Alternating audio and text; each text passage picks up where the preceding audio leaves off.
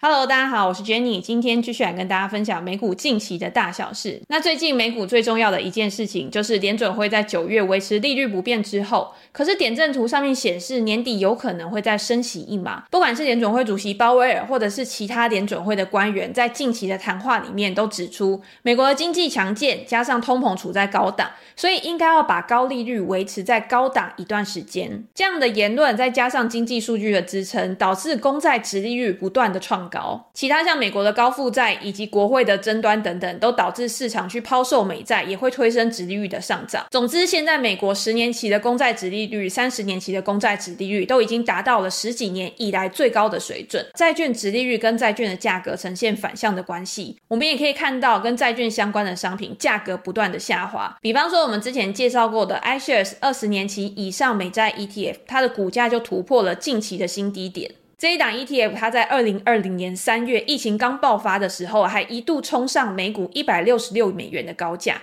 可是过了三年之后，我们现在来看，它的股价不到一百美元，已经只剩下八十美元左右。今年以来，联准会的态度没有转向，也导致它的股价即便是有在打底，但是也没有一个很好的突破口。那这段时间去布局美债的人，当然他的荷包是越来越瘦。但是有另外一群人，跟买美债的人他站在不同边，就是去做空美债的人，反而是赚的荷包满满。所以这一段时间，也有很多的投资人开始去思考，是不是应该要借着这一波动能，才用杠杆的 ETF 或杠杆的商品去追空美国国债，在这一段时间把之前买美债的亏损给补回来，又或者是他认为现在美债已经处在非常低点了，如果之后真的要开始反弹的话，透过杠杆 ETF 去买美债，是不是也可以为他带来更好的报酬，更快可以让他的获利回本？在今天这一集，我们会跟大家介绍常见的美债杠杆型 ETF 到底适不适合买，有哪一些缺点跟优点，以及衍生出来目前在市场上面有哪一些受到欢迎、受到投资人关注的杠杆型 ETF。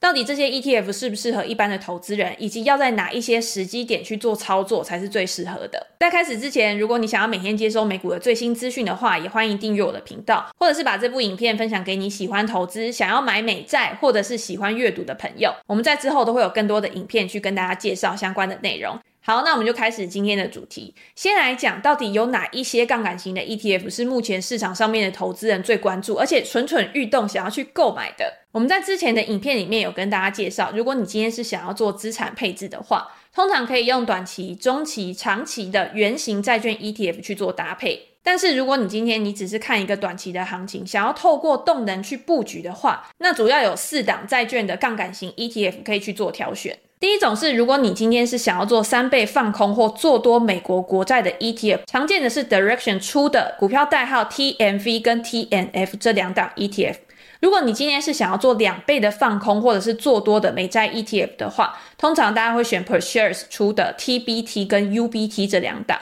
那我们就以三倍的 ETF 来跟大家做一个介绍。大家可以看到我们这一张图表，如果你今天是圆形的 ETF TLT 的话，成立时间是二零二二年，资产的规模是三百七十五亿美元，在管理费上面只要零点一五 percent。可是如果你今天你采用的是杠杆型的 ETF 的话，Direction 这两档 ETF 都是成立于二零零九年。资产的规模相对于原型的 ETF 其实也是比较小的，但是最重要的是它的持有成本。今天你买原型的 ETF 只需要零点一五 percent 的管理费，但是如果你今天买的是杠杆型的 ETF 的话，通常它的管理费用都要超过一个 percent。对于投资人来说，投资的成本一定是比较高的。那我们再来看三档 ETF 的绩效，今年以来因为殖利率在高档，债券的价格不断滑落，TLT 从年初到现在的报酬率是负十四 percent。而三倍做多美债的 ETF TMF，它的报酬率更惨，已经达到三十 percent 以上了。反过来，三倍做空美债的 ETF TMV，今年以来的报酬则是达到三十三 percent。但是我们在挑选 ETF 的时候，我们绝对不能只看短期的报酬而已。如果你是以长期投资为目标，我们把时间拉长来看，近十年长期公债 ETF TLT 它的年化报酬率大概是零点六 percent 左右。但是不管你今天是做多美债的 ETF，或者是做空美债的 ETF，在过去十年的年化报酬率都是负报酬。这也表示说，就算在过去这么长的时间以来，殖利率一直处在低档，美债也维持了一段时间的大多头。但是就算你是站在多方的一边，你用三倍的 ETF 也没有办法创造原型 ETF 三倍的报酬。这是为什么？我们等一下会再跟大家说明。那我们接下来再看很重要的，也就是你持有这一档标的的时候，你也必须要去承受它的风险、它的波动。如果是以这三档 ETF 来说，当然是没有采用杠杆的原型 ETF，它的波动是最小的。不管今天是在最好的时期，或者是在最差的时期，它的波动都没有另外两档 ETF 来得大。而在最大的回撤，也就是高点到低点之间的幅度，也可以看到 TLT 它的幅度是明显的小于另外两档杠杆型的 ETF。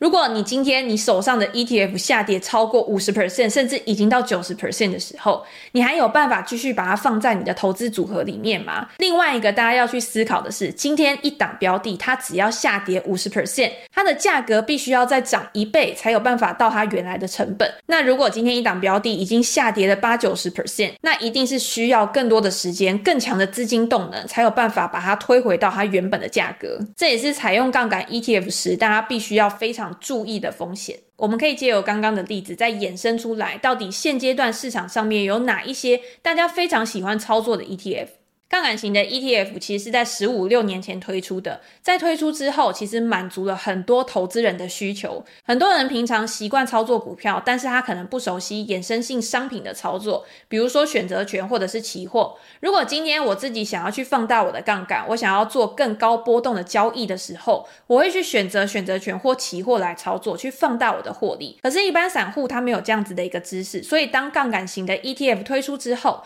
他可以很简单的用买卖股股票的方式去操作杠杆型的 ETF，也可以在股市大涨或大跌的时候，透过正向或反向的 ETF 来放大自己的获利。常见的杠杆型 ETF 包括我们所熟知的 TQQQ、SSO、SOXL，或者是用杠杆去做多波动率指数的 UVXY。当然有做多的杠杆型 ETF，也有反过来去做空的杠杆型 ETF。比如说我今天看好 S&P 500指数未来一段时间的报酬表现，那我买入了两倍杠杆型的 ETF。当 S&P 500指数上涨一 percent，那我的杠杆型 ETF 就会上涨两个 percent。如果涨势越猛烈，维持的越久，那当然就像滚雪球一样，也可以把我的获利越滚越大。但是要注意的一件事情就是，行情不一定都会照着你的预想去走，有的时候行情的发展是出乎预料的。杠杆本来就是一个双面刃，它有可能会为你带来更好的报酬，但是也有可能会为你带来更大的亏损。我们这边用一个比较极端的例子跟大家分享，如果在未来的三天好了，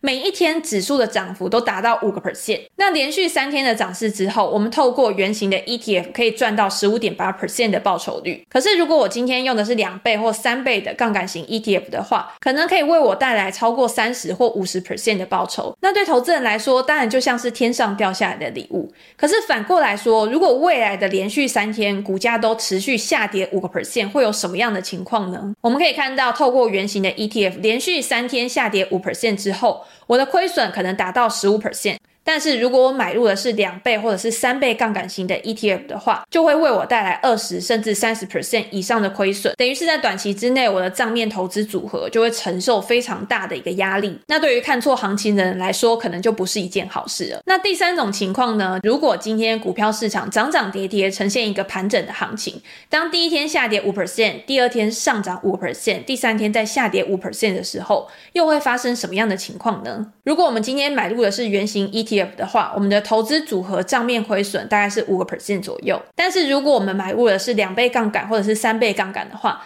账面亏损就会扩大到十一个 percent 或十八个 percent 左右。同样也是在短时间之内就放大了我们的损失。那为什么会有这样的情况？如果今天大家操作的是原型 ETF 的话，它的报酬率就是跟它追踪的指数是不会有太大的误差的。但是如果今天我们买入的是杠杆型 ETF，通常杠杆型的 ETF 都会透过衍生性商品的操作，追踪每天指数的变化来调整它自己的合约部位。透过杠杆的方式，自然就会去放大获利跟损失。而且既然我们刚刚讲到杠杆型的 ETF 里面是含有衍生性商品合约的，通常这一类的合约都含有到期日。当到期日来临的时候，你要么就是平仓，要么就是。转仓，转仓就是把你上一期的合约去转移到下一期的合约，但是在下一期的合约快要到期的时候，你要再度重新的去做转仓这个动作。这样子的频繁交易跟管理都会增加杠杆型 ETF 的成本，也就是为什么杠杆型 ETF 的费用率会比一般原型 ETF 来得高的原因。而且要注意的是，通常我们在衡量 ETF 的时候，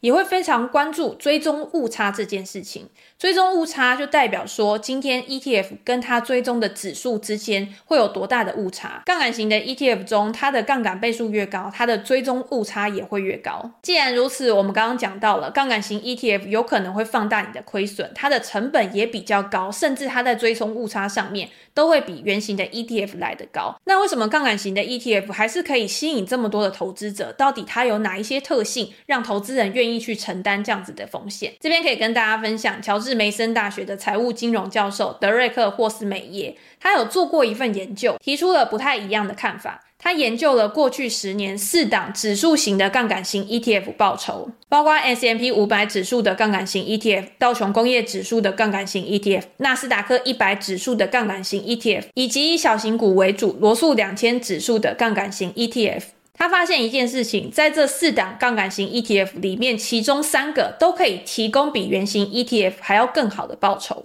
如果以 S M P 五百指数来看，过去十年每年的年化报酬率可以达到十二点六 percent。可是，如果你采用的是两倍的杠杆型 ETF 的话，可以为你带来十九点六 percent 的报酬率。如果是买入三倍杠杆型的 ETF 的话，可以带来二十四 percent 以上的年化报酬率。这样的报酬率看起来非常的吸引人，因为在过去十年的大多头时期，如果今天采用杠杆型的 ETF 的话，确实可以为你创造比指数还要好的报酬率。可是中间的问题是，刚刚我们有提到，杠杆型的 ETF 含有非常大的追踪误差。如果今天把追踪误差的影响排除的话，两倍杠杆型的 ETF 年化报酬率可以达到二十五个 percent。等于是其中每年的追踪误差就高达五个 percent。如果是三倍杠杆型的 ETF 的话，追踪误差造成的影响更有十三点五 percent 那么多。这样的情况同样也发生在道琼工业指数跟纳斯达克一百指数上面。如果你愿意接受这些追踪误差带来的耗损，你只在乎你的报酬率有没有优于大盘的话，那或许这三档 ETF 就是你比较好的选择。但是这三档 ETF 之外的例外，就是罗素两千指数的杠杆型 ETF。在这一段时间，罗素两千指数的年化报酬率达到八个 percent 左右，但是如果你今天是使用两倍杠杆型的 ETF 的话，罗素两千指数的杠杆型 ETF 报酬年化报酬率只有四点多个 percent。三倍杠杆型的 ETF 表现更差，也就是说，如果你今天是使用杠杆型的 ETF，并没有办法为你创造比指数还要更好的报酬。原因就在于它的追踪误差每一年达到二十四个 percent。因为罗素两千指数它主要是分布在小型股，所以它的波动是更大的。在波动加剧的时候，对于追踪误差的影响也会更大，去抑制了杠杆型 ETF 的长期报酬。透过刚刚的例子，我们就可以知道，如果你今天是想要用杠杆型的 ETF 去操操作的话，其实它是有适合的商品跟适合的时机的。如果你今天没有选好商品，或者是你在错的时机压错边的话，有可能就会为你带来非常不理想的报酬率。我们可以跟大家总结使用杠杆型 ETF 的优点跟它的缺点，最后再来回答大家我们一开始的问题：到底现在你适不适合用杠杆型的 ETF 去买入或者是放空债券？使用杠杆型 ETF 的优点，第一个当然就是操作非常的简单。杠杆型的 ETF 就像一般的股票一样，在公开市场上面去做买卖。如果你今天看多一档标的的话，直接滑鼠点一点，就马上可以买入相关的杠杆型资产。而且除了股票之外，现在有非常多的商品也都有杠杆型的 ETF 或标的，让投资人可以有更多元的选择。第二个好处是，透过杠杆型的 ETF，真的可以为你带来超额的报酬。就像我们刚刚的例子，如果是 S&P 500指数、纳斯达克100指数，在过去这一段时间的表现都非常强劲。使用杠杆型的 ETF 确实可以创造超额报酬。如果你可以更好掌握进出的时间点的话，也可以为你带来更丰厚的波段获利。但是，投资杠杆型 ETF 也是有缺点的。第一个缺点就是费用更高，因为它交易的成本也是更高的，自然就会显现在 ETF 的成本上面。以长期投资来说，ETF 的费用率就是我们成本的一环。当成本越高，长期下来就会对我们的投资报酬造成越大的伤害。第二个缺点是有可能蒙受更大的损失。如果你今天看错行情又没有及时停损的话，杠杆型的 ETF 也会有复利的效果，让你的亏损越滚越大。所以这是投资人在买入杠杆型 ETF 之前一定要先做好的心理准备。第三个缺点是风险更大，相对于波动较小的指数型圆形 ETF 来说，杠杆型的 ETF 它的波动一定是更大的。当波动加大的时候，投资人承受的风险自然就越大。也因为这样，杠杆型的 ETF 拥有更高的追踪误差，比较不适合用作于长期投资的配置。那在优点跟缺点的考量之下，现在到底适不适合用杠杆型的 ETF 去布局债券？先跟各位说我的答案，我觉得是不太适合。第一种情况是，假设你现在是一个空手的投资人，你想要在现在债券的低点，透过杠杆型的 ETF 去放大未来的获利。可是债券的价格如果要上涨的话，通常是联准会开始态度转向。经济数据开始低迷，这个时候才会有催化剂去驱动债券价格的发动。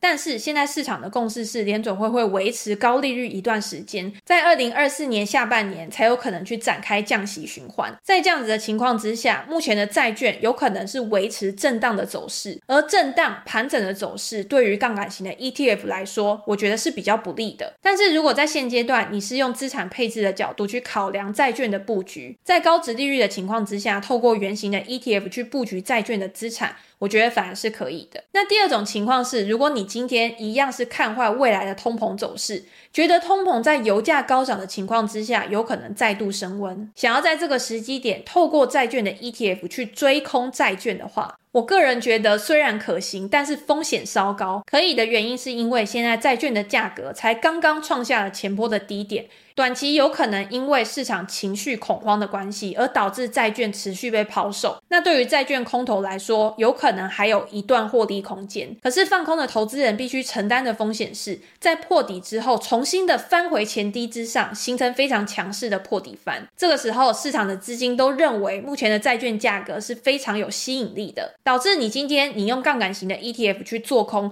蒙受了比用原型 ETF 做空还要更大的亏损。这个时候，你最好先有自己的进出场机制，在行情不如你预期的时候，打到预设的停损就果断的离场，这样子也不会让自己承受过大的伤害。这两种可能的情境都提供给大家做一个参考。我自己会认为，杠杆型 ETF 它也是投资工具的一种，没有所谓的好坏之分，只有适不适合。今年如果你已经是市场上面的老手，你对于风险报酬比的概念是很有掌握度的，可以规划好自己的进出场策略。那杠杆型 ETF 为你所用，就会变成非常好的利器。但是如果你今天对于这些商品都没有基础的知识，只是跟着市场上面大多数人追高杀低，在行情已经发展一段时间之后才跳到市场里面，在未来行情。反转的时候又不知道怎么离场，那你今天使用杠杆型 ETF 就会非常的危险。这个时候用更保守稳健的策略去累积自己的资产，去迎接未来的不确定性，我觉得才是最重要的。好，那我们今天就先跟大家分享到这边，希望这一期的资讯对大家有帮助，在未来挑选投资标的的时候也可以更有概念。如果大家有任何的问题或者是想要了解的主题的话，